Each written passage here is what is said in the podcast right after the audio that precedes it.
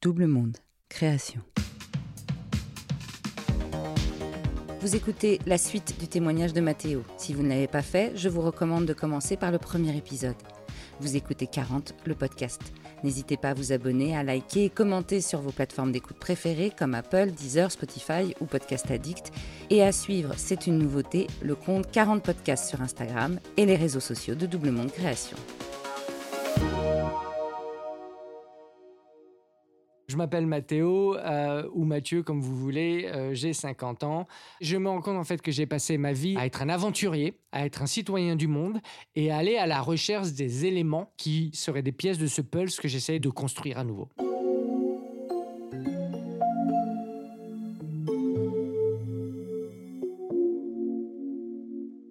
Avant de m'envoler au Canada, je fais ce court métrage euh, qui s'appelle L'Ultima Noté et court métrage qui, comme par hasard, est un trio amoureux, comme dans The Dreamers de Bertolucci.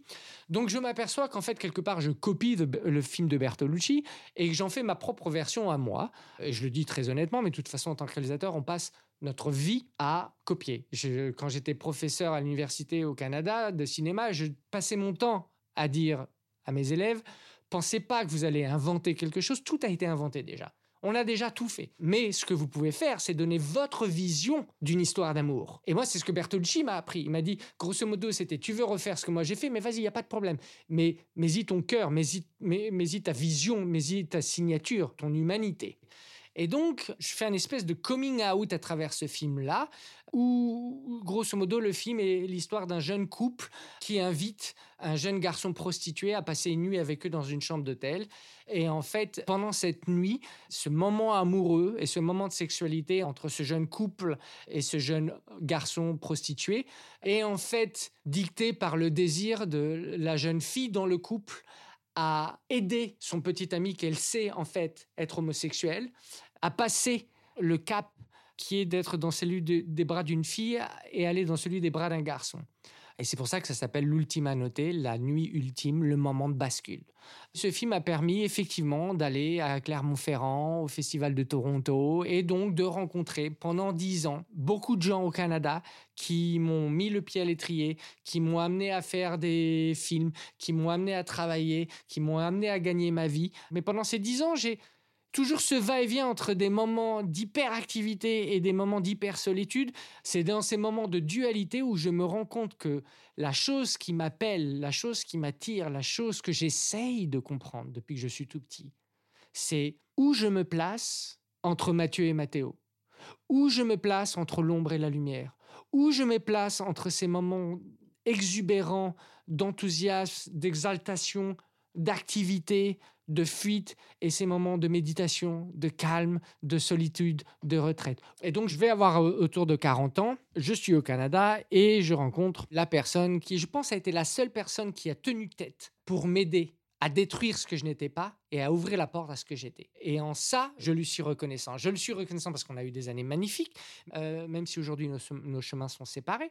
Mais je lui suis reconnaissant parce que c'était vraiment un maître spirituel ou un, un professeur dans le sens où il n'a il n'a jamais fait de concession avec moi. Il m'a toujours tenu tête pour m'obliger à comprendre que derrière ma colère envers lui, derrière ma colère envers le monde, derrière mon ressentiment, derrière ma frustration, la vraie personne à laquelle il fallait que je fasse face, c'était moi.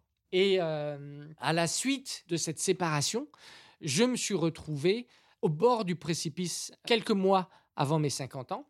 Et donc, je rentre euh, de mon dernier voyage euh, de 20 ans au Canada et, un peu en Asie aussi à la fin, en France, en me disant, bon, ok, j'ai, je pense, enfin la dernière pièce du Pulse.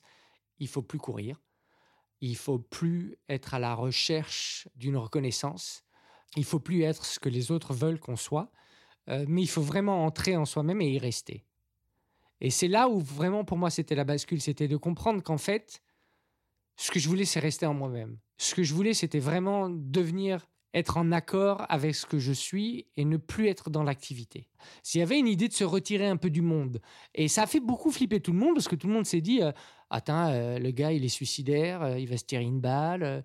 Mais c'était d'abord, les gens qui me connaissent savent la vitalité, l'enthousiasme, l'amour de la vie qui est en moi. Donc, s'il y a vraiment quelqu'un qui n'a pas envie de se tirer une balle et qui a jamais eu envie de se tirer une balle, c'est moi, quoi. Euh, mais je pense que j'ai fait peur aux gens parce que je leur ai montré leur propre peur. Et que bien sûr, si j'ai décidé euh, d'arrêter d'être ce que je ne suis pas, forcément tous les gens qui vivaient autour de moi depuis 20 ou 30 ou 40 ans, eux, les pauvres, euh, ils vivaient avec celui que moi je disais du jour au lendemain que j'étais plus. Donc gros moment de panique pour tout le monde, quoi. Et c'est ça en fait la, la beauté de l'histoire, c'est que le jour où tu lâches prise, où tu comprends qu'il n'y a plus rien à comprendre, que ce que tu veux vraiment, c'est être dans un état contemplatif où tu te nourris du monde, euh, mais tu ne veux pas participer à cette course effrénée. En fait, c'est dans le silence, c'est dans le calme, c'est dans une forme d'intériorité contemplative que je suis bien.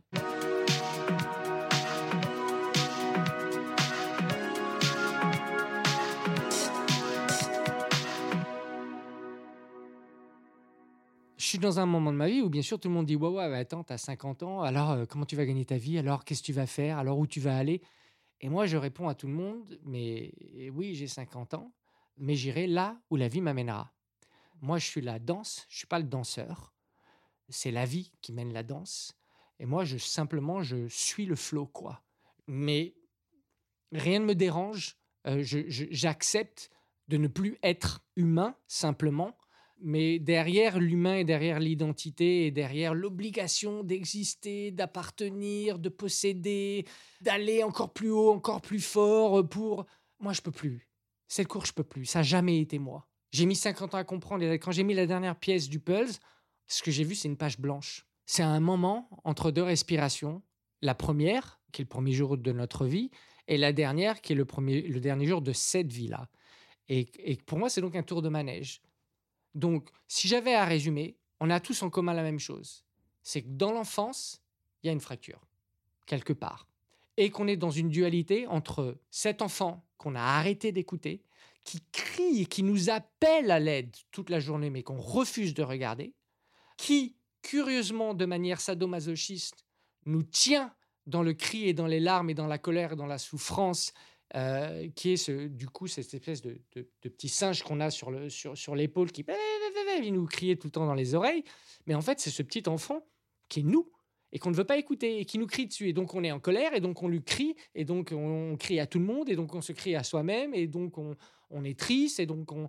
Et le jour où on se pose, où on entre en soi-même, où on fait le silence, où on rentre dans une méditation et dans un moment où on se pose, on donne accès à quelque chose qui est nous-mêmes. Et, et à partir du moment où on prend ce temps-là, on fait connaissance à nouveau avec cet enfant. On l'écoute, on lui donne l'espace nécessaire pour qu'il existe, pour qu'il nous dise ce qui va pas. Et à partir du moment où on laisse du temps, on laisse un moment à cet enfant pour s'exprimer, cet enfant, la seule chose dont il a besoin, c'est qu'on l'entende, c'est que sa parole soit validée. Et à partir du moment où ça s'est fait, tout découle de source, quoi. Parce que derrière, ce qu'on dit à cet enfant, c'est ok, je comprends ta souffrance, je comprends ton drame, je comprends ta, ton moment de bascule, mais moi aujourd'hui j'ai 50 piges. Donc je vais te dire, la vision que tu as du monde, c'est celle d'un enfant. Les peurs que tu as, c'est celle d'un enfant. La colère que tu as, c'est celle d'un enfant.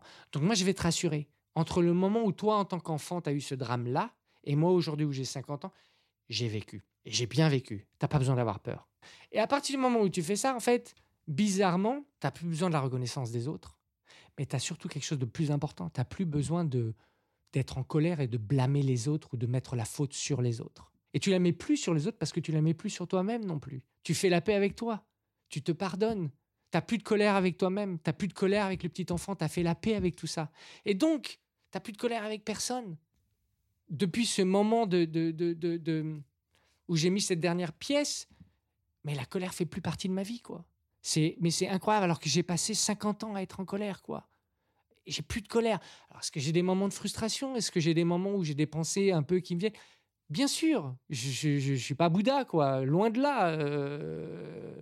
Mais c'est comme des nuages qui passent dans le ciel, quoi. Toutes ces émotions, les émotions étant en fait la conséquence des pensées, euh, quand elles me traversent, euh, que je sois avec ma famille, avec des amis, avec un conjoint, avec si la colère, elle vient, mais c'est une seconde, quoi.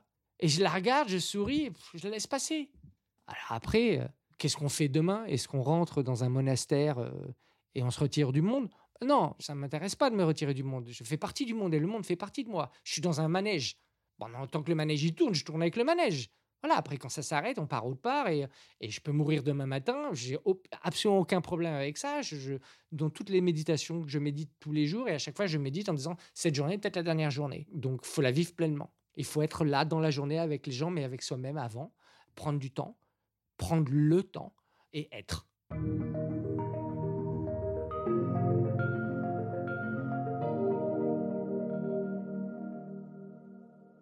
Tous les 10 ans, il se passe quelque chose dans ma vie. Il s'est passé un drame à 10 ans, il s'est passé un voyage en Israël à 20 ans, un voyage au Canada à 30 ans, il s'est passé une histoire d'amour qui est la plus importante de ma vie à 40 ans, euh, et il s'est passé mes 50 ans.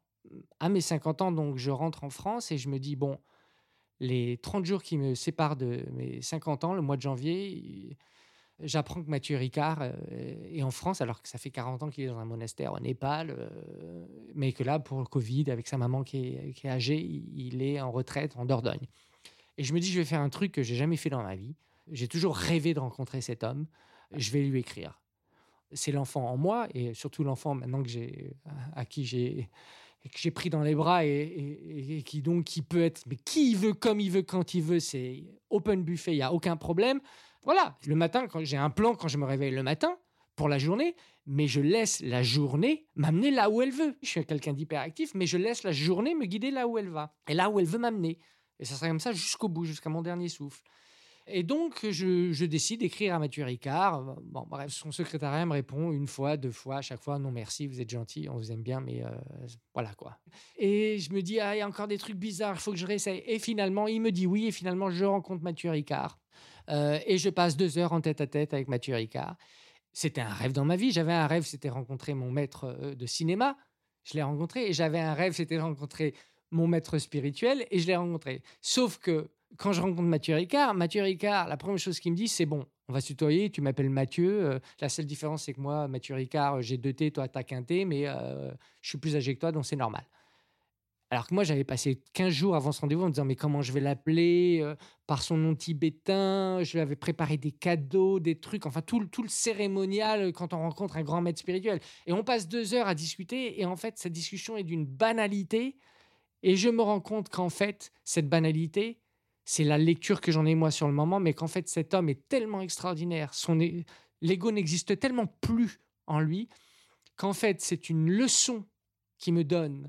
Mais la seule manière pour moi de comprendre cet enseignement, c'est de dormir dessus et de me rendre compte après, derrière, en revisitant, en ayant une relecture de ces deux heures et de tout ce qu'il m'a raconté, de tout ce qu'il m'a dit qui me semblait banal, en fait, derrière, il y avait un enseignement d'une richesse. Donc, tout ça m'amène à la conclusion suivante, qui est de me dire, si c'est pas Mathieu Ricard avec qui je dois euh, être, si je ne dois pas être un moine bouddhiste euh, dans un monastère, si je ne dois pas être réalisateur, si je ne dois pas être ci, si je ne dois pas être ça. Et au bout du compte, tu réalises une chose. Tu réalises qu'à nouveau, en pensant comme ça, tu rentres dans le même délire. Faire, agir, obliger, participer. Mais ce qui est extraordinaire, c'est que maintenant, à chaque fois que ces choses arrivent, mais dans l'éclair qui suit, je me rends compte de la pensée, je me rends compte de la perturbation qui vient se mettre en opposition à ma conscience, et je la réfute. Et je dis non, plus personne ne m'amènera sur ce chemin-là.